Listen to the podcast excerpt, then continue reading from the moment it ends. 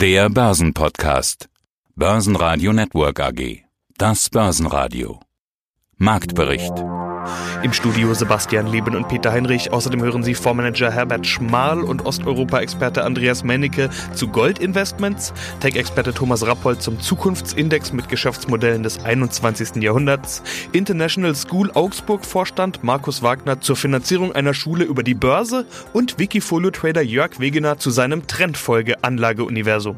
Die ausführliche Version dieser Interviews finden Sie auf börsenradio.de oder in der Börsenradio-App. Die Börsen lassen sich nicht beunruhigen durch die Vorkommnisse in Trier und konzentrieren sich lieber auf neue Impfstoffmeldungen. Nach Moderna hat auch BioNTech den europäischen Antrag gestellt. Hinzu kam ein guter ISM-Einkaufsmanager-Index aus den USA. Der Nasdaq 100 erzielte ein neues Rekordhoch, der Dow Jones ist wieder über die 30.000 Punkte Marke geklettert, gab sie bis Xetra-Schluss aber wieder ab. Das gleiche kann man auch über den DAX sagen, der die 13.400 überstieg, bis Schluss aber wieder abgeben musste. Schlusskurs 13.382 Punkte mit plus 0,7 Prozent, der ATX legte 2 Prozent zu auf 2.605 Punkte. DAX-Gewinner waren VW mit plus 4,3 Prozent, Conti mit plus 4,1 und die Münchner Rück mit plus 3,8 Prozent. Stärkste Verlierer waren Vonovia mit minus 1,3%, Delivery Hero mit minus 1,8% und die Deutsche Wohne mit minus 2,3%. Grüß Gott, ich bin der Schmal Herbert von der ersten Asset Management. Also für diese manage ich zwei Fonds, zwei global gemischte Fonds bin im Geschäft, im Wertpapiergeschäft seit 1989. Dort wurde die Tirol Invest gegründet und war eigentlich seit diesem Zeitpunkt ein Fondsmanager für globale Investmentfonds, Mischfonds für alle Assetklassen. Wie würden Sie den Goldpreis jetzt definieren? Realistisch, zu teuer, zu billig? Nach dem, was wir letztes Jahr und eigentlich seit Mitte, äh, Mitte 2019 gesehen haben, muss man sagen, nach diesem massiven Anstieg von fast 50 Prozent war eine Gegenbewegung überfällig. Wie stark die ausgefallen ist, das kann man natürlich nie sagen. Grundsätzlich, wir waren knapp über 2000. Wir sind jetzt im Tief zurückgefallen auf 1760, 1750. Das sind, wenn wir es uns so anschauen, 12 Prozent. Ja, das ist nicht so tragisch, wenn man das lange am Gold sieht. Und ich habe einen guten Spruch, einen Werbespruch von der österreichischen Münze, die sagen, wir sind kein Sprinter, es geht um einen Marathon. Bei Gold geht es um den Marathon und ich sage nur eine Zahl. Seit wir den Euro eingeführt haben, hat der Euro gegenüber Gold 84 Prozent verloren. Das sind die Fakten. Und der Dollar ähnlich. Das heißt, man könnte es natürlich auch umgekehrt rechnen und dann haben wir Kursgewinne von über 500 Prozent. Nur hat es immer wieder Phasen gegeben, so wie von 2011 bis 2013, wo der Goldpreis auch dramatisch eingebrochen ist und die muss man aussitzen. Ja, mein Name ist Andreas Männliche, ich bin Geschäftsführer der eStock Informationsdienste GmbH und Herausgeber des Börsenbriefes Ist-Stock Trends. Und ich habe mir Ihren neuen Newsletter angeschaut und Sie machen sich da wieder für Gold und Rohstoffe stark. Hatten wir in der Vergangenheit ja schon mal drüber gesprochen. Sie setzen da auf Minenaktien aus Osteuropa. Gold und Rohstoffe, das hat doch gerade einen ordentlichen Dämpfer erhalten in den letzten Wochen. Warum setzen Sie nach wie vor auf diese Investments? Ja, das ist ja ganz normal, dass nach so einem Höhenflug, den Gold und Silber ja ähm, letzten Jahr oder in diesem Jahr auch schon erlebt hatte, dann wieder Konsolidierung haben. Es ist ja immer so, wenn der Risikoappetit an den Weltbörsen wieder zunimmt, dann kommen die Abschlüsse bei Gold-ETFs und Silber-ETFs und folglich gehen dann auch Gold- und Silberaktien zurück. Das ist eine ganz normale Konsolidierung, die ich da jetzt sehe. Aber wir haben ja außerordentlich gut performt seit der Krise. Da habe ich mir auch immer schon gesagt, wo ist die Corona-Krise? Also im Gold- und Silberportfolio war es das nie zu spüren. Und das hat ja außerordentlich gut performt, auch schon über 100 Prozent gemacht. Wie gesagt, seit Ende 2018 habe ich ja schon auf Gold und Silber, gerade auf russische Gold- und Silberaktien gesetzt, weil die eben besonders günstig produzieren von den Produktionskosten her und dann auch eigentlich auch profitieren, wenn ein schwacher Rubel da ist. Denn und sie das ins Ausland verkaufen können, haben sie ja sogar Währungsgewinne und äh, haben auch sehr niedrige KGVs, hohe Dividendenrenditen. Das bleibt im Grunde auch so. Die haben ja immer noch eine gute Marge jetzt auch wenn der Goldpreis korrigiert ist. Ich glaube sogar, wird noch weiter korrigieren. Also jetzt akut kaufen würde ich noch nicht. Steht meist auch noch eine weitere Konsolidierung an. Aber die Unsicherheiten, die Gold vorher nach oben getrieben haben, die sind ja nicht weg, sondern die werden wahrscheinlich im nächsten Jahr wiederkommen.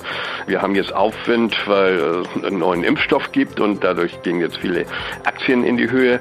Wahrscheinlich werden wir auch eine kleine Jahresendrallye bekommen, aber das ist dann wieder schlecht für Gold und Silber, weil dann eben das Risiko nicht mehr so groß angesehen wird. Aber ich glaube, gerade aufgrund der Riesenverschuldung, die wir jetzt haben, Inflation ist ja nicht so das große Thema, aber auch die Zinsen werden ja niedrig bleiben. Glaube ich, wird Gold wieder kommen und im nächsten Jahr wieder auf über 2000 US-Dollar steigen. Also da kann man dann später die Konsolidierung nutzen, die jetzt wohl noch ansteht und noch nicht beendet ist, um nochmal preiswerter nachzukaufen. Aber die haben ja auch schon gut performt. Für die meisten meiner Leser sind das ja alles Gewinnmitnahmen jetzt, wenn sie jetzt Aktien im Gold- und Silbersektor verkaufen. Mein Name ist Thomas Rappold, ich bin Investment Advisor für Technologieindizes. Ja, mit dabei sind natürlich Firmen wie Microsoft, Intuit oder JD.com. Unbekannt für mich oder unbekannt für die meisten wird wahrscheinlich sein Mercado Libre. Wer ist das? Ja, Mercado Libre ist so eine Kombination aus Amazon und PayPal.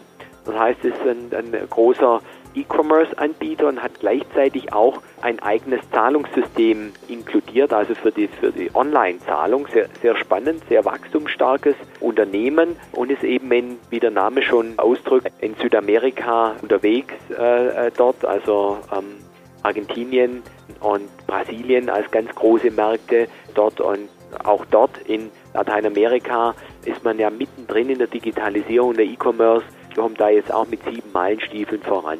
Mit dabei unter anderem auch in dieser Liste Nvidia, PayPal, altbekannte.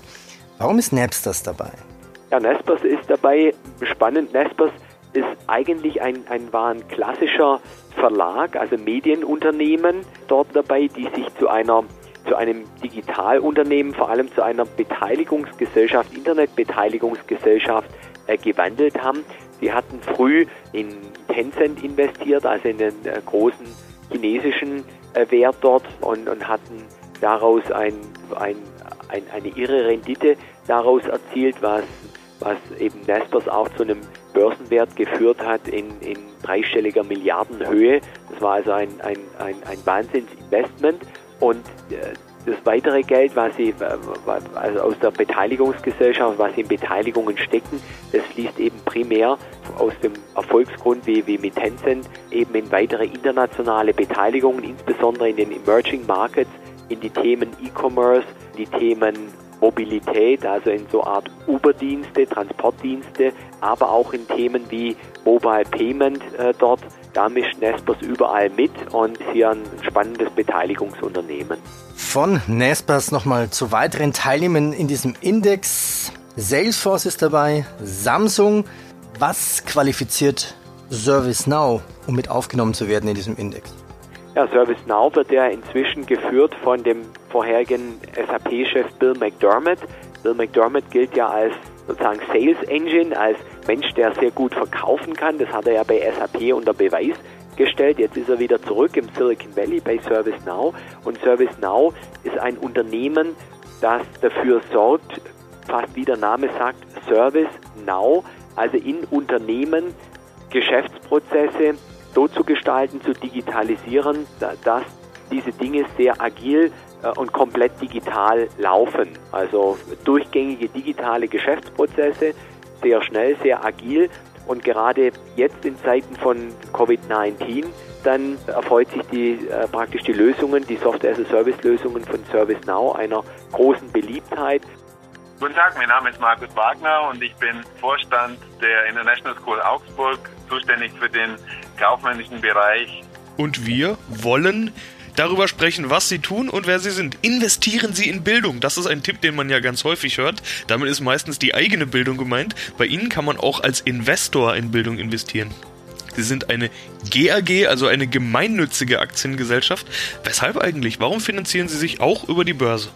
Wir finanzieren uns vor allen Dingen deswegen über die Börse, weil wir ein großes Bauvorhaben vorhaben und gerne andere, insbesondere neue Investoren an unserem heute bis heute geschaffenen Unternehmenswert beteiligen möchten und an der Entwicklung der Schule natürlich in der Zukunft mit diesem neuen Campus. Ganz konkret bedeutet es also, dass die Emission der neuen Aktien dazu dient, den Campus auf der Eigenkapitalseite mitzufinanzieren, um damit neue Werte für unsere zukünftigen Mitaktionäre zu schaffen.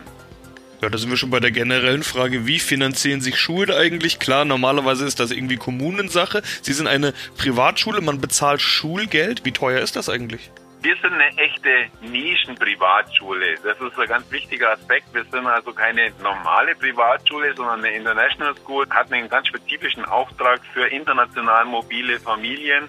Daher ist die Frage des Schulgeldes eine, die die Unternehmen typischerweise lösen und der, der Aufwand, den die Schule natürlich in dem Umfeld betreibt, der ist für Internationals, die eine Landessprache und in der Schulsprache in Englisch unterrichtet werden müssen, relativ hoch ist. Deswegen liegt das Schulgeld in, bei einem monatlichen Schulgeld zwischen 1000 und 1200 Euro die internationale Schule für den Wirtschaftsraum Augsburg München. Also seit einiger Zeit werben sie nicht nur mit dem Augsburger Raum, sondern bis nach München. Kinder und Jugendliche von drei bis 18 Jahre alt. Ich habe gesehen, nicht nur Führungskräfte, sondern auch Spitzensportler und so weiter schicken ihre Kinder zu ihnen. Der Fokus auf international. Amtssprache Englisch hatten sie gerade schon gesagt. Ja, wie international ist das Ganze denn?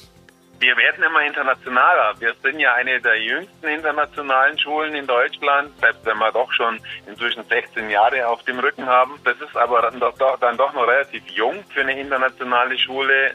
Deswegen ist unsere Internationalität bei knapp der Hälfte inzwischen angekommen. Sie müssen sich vorstellen, dass wir 2005 mit 63 Schülern und einem Native Speaker in Englisch angefangen haben. Und von da bis heute, es war ein langer Weg, aber man merkt, wie kontinuierlich die Internationalität der Schule wächst und zunimmt. Ja, mein Name ist Jörg Wegener. Ich leite in Berlin einen Aktienclub. Was ist denn euer Anlageuniversum? Du sprichst jetzt immer von den 100 Titeln. Wenn ich vorhin richtig verstanden habe, dann sind das die Favoriten quasi, die sich aus diesem Börsenclub zusammengesetzt haben. Kaum ein deutscher Titel dabei ist mir beispielsweise aufgefallen. Carl Zeiss Meditech, ein deutscher. Aber ansonsten US-Aktien, Kanadier, Chinesen. Was ist das für ein Anlageuniversum, mit dem ihr da arbeitet? Ja, es ist ein globales Universum. Wir haben tatsächlich auch deutsche deutsche Titel im Portfolio vertreten. Zeiss Meditech ist jetzt ganz frisch dabei, haben sich jetzt kürzlich qualifiziert. Bin ich auch gespannt, wie das dann so weitergeht. Aber es sind völlig unterschiedliche Titel. Und wenn man sich so, Trendfolge ist ja jetzt keine neue Erfindung, wo wir sagen können, ja, das ist jetzt unser Ding. Aber wenn man sich die Trendfolgesysteme ansonsten so anguckt, dann sind die meistens daraus ausgerichtet auf bestimmte Märkte. Und ich glaube, das ist der Kardinalfehler. Hier machen wir es so, dass wir eben keine Grenze haben, weder was das Thema angeht, noch was die geografische Lage angeht. Und was für Aktien werden dann ausgewählt? Trendfolge bedeutet die mit dem stärksten Trend. Deshalb sind das auch die, die man üblicherweise so kennt, die Teslas und Plug Powers und so weiter. Genau, das sind im Moment die, die mit dem stärksten Trend. Die sind ähm, ja auch äh, in den Medien in, in, aller Munde und die haben wir natürlich auch. Und äh, wir gehen immer zurück, was ist in den letzten drei Monaten angesagt gewesen. Und das wird, wird immer am Monatsanfang überprüft. Das heißt, demnächst am Freitag überprüfe ich das wieder und ich habe eben mal so ein bisschen reingeguckt. Kann gut sein, dass Amazon und Apple rausfliegen werden, weil die Performance dann nicht mehr so toll war. Dann verabschieden wir uns bei Apple mit einem Plus von 100 Prozent. Ich glaube, damit können wir dann aber auch gut leben. Börsenradio Network AG Marktbericht